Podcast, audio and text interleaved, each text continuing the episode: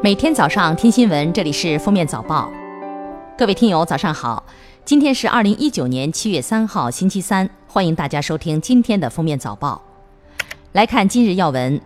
国家统计局网站七月一号发布报告显示，新中国成立七十周年以来，我国国民经济持续快速增长，经济总量连上新台阶。二零一八年，我国人均国民总收入达到九千七百三十二美元，高于中等收入国家平均水平。中国人民银行将于二零一九年八月三十号发行二零一九年版第五套人民币。新版人民币包含五十元、二十元、十元、一元纸币和一元五角、一角硬币。最大变化就是钞票色彩更艳，五角硬币由金黄色改为镍白色。一元硬币直径小了一点。中央气象台预计，从二号到五号，北京、天津、河北、山西、河南、山东的部分地区最高气温将达到三十五到三十七度，局地可达四十度。六月以来，华北、黄淮一带高温天数较常年同期明显偏多。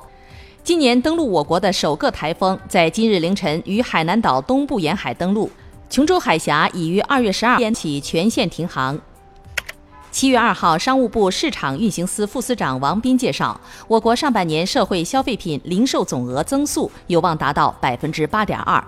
此外，由于近期时令水果蔬菜大量上市，水果蔬菜市场价格出现回落，其中六月蔬菜价格较五月下降百分之十一点九，猪肉价格当前也出现涨幅放缓趋势。日前，教育部办公厅印发关于做好2019年中小学暑假有关工作的通知。通知要求，学校要统筹调控不同年级、不同学科作业数量和作业时间，研究布置学生暑假作业，鼓励布置活动性、实践性、探究性作业，严禁布置要求家长完成或需要家长代劳的作业。七月一号起，上海市生活垃圾管理条例施行。截至当天下午三时，上海全市共责令当场或限期整改六百二十三起，其中酒店和企事业单位是生活垃圾分类不合格重灾区，不达标率分别达到百分之三十八和百分之三十三。此外，火锅店主动提供一次性筷子也被责令改正。二零一九年七月三号起，北京市将全面取消手机一卡通开卡费。届时，安卓手机用户及华米手表用户均可免费开通京津冀互联互通卡，凭借一部手机畅行包括北京在内的全国三百多座城市。据悉，北京是全国第一个全面取消手机一卡通开卡费的城市。六月二十号，陕西省汉中市西乡县公安局局长习东兴被免职。同天，县检察院检察长王建庆辞职，县自然资源局局长曲翔被停职。公开资料显示，中央扫黑除恶督导组于六月十三号到西乡县开展工作。知情人称，六月十四号即中央督导组离开次日，习东兴、王建庆、曲翔等人到酒店赌博，被刚好来酒店抓捕涉黑涉恶嫌疑人的中央督导组抓了现行。下面是热点事件。六月二十六号，第十六届柴可夫斯基国际音乐比赛钢琴组决赛，二十岁的中国选手安天旭遭遇乌龙，乐团搞错曲目顺序，导致其开场失误。不过他很快调整完成演奏，最终获第四名及组委会颁发的自信与勇气特别奖。他是入围决赛的唯一中国选手，也取得了十七年里中国选手在柴赛钢琴组取得的最好成绩。二零一九年五月二号开奖的双色球中，广东中山的一位彩民博中了二千四百五十四万元。兑奖时间截至七月一号。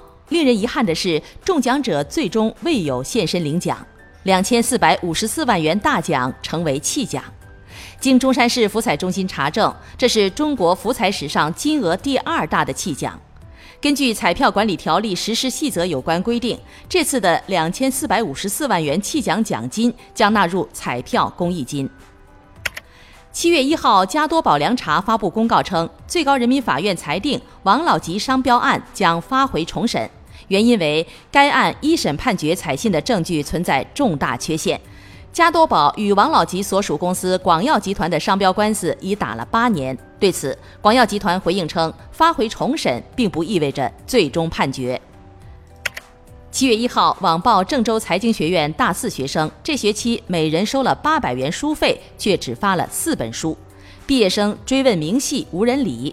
该校教务处回应称，八百元不是一学期的费用，是综合前几年书费的多少而定的。但是校财务处未透露明细情况。七月二号，小明单车发布债权表公告，截至目前，尚有约十二点五万用户押金未退，总额超两千五百万元。公告还显示，小明单车有一百一十五名职工债权人，所欠的职工工资及补偿金总额近一百六十万元，其中工资八十二万元，经济补偿金七十七万元，性质为职工债权。下面来听国际新闻。在位于韩国大田市的一所研究院，工作人员经过多年的研发，实现了利用咖啡渣提炼咖啡油的快速热分解技术。此外，韩国制衣商用咖啡渣加工而成的咖啡碳纤维制作出了牛仔裤面料。